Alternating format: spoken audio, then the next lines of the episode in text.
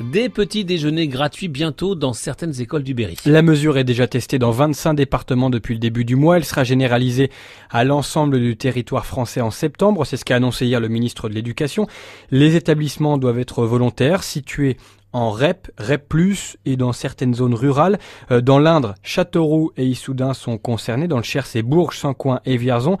L'idée, euh, c'est de permettre, Philippe, aux enfants de ne pas démarrer la journée le ventre mhm. vide. Alors, que pensent les parents, les enseignants Castelroussin de cette mesure, Maïwen Bordron? Le fils de Magali est en grande section à l'école Buffon à Châteauroux et pour elle, les enfants qui arrivent le ventre vide à l'école, ça ne dépend pas des revenus des parents. Tout le monde peut se permettre d'offrir un petit déjeuner à leurs enfants.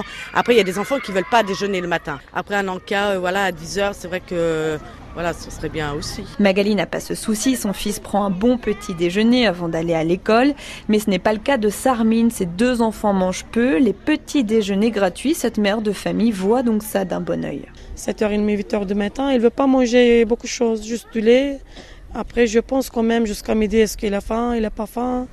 C'est mieux peut-être, euh, je pense que c'est mieux. Les petits déjeuners gratuits à l'école, ça n'a en fait rien d'innovant. Selon Naïma, cette mère de famille affirme que les parents d'élèves en organisent déjà régulièrement à l'école Buffon. On a fait un calendrier par exemple au mois de décembre pour les petits moyens et ils me ramènent un fruit.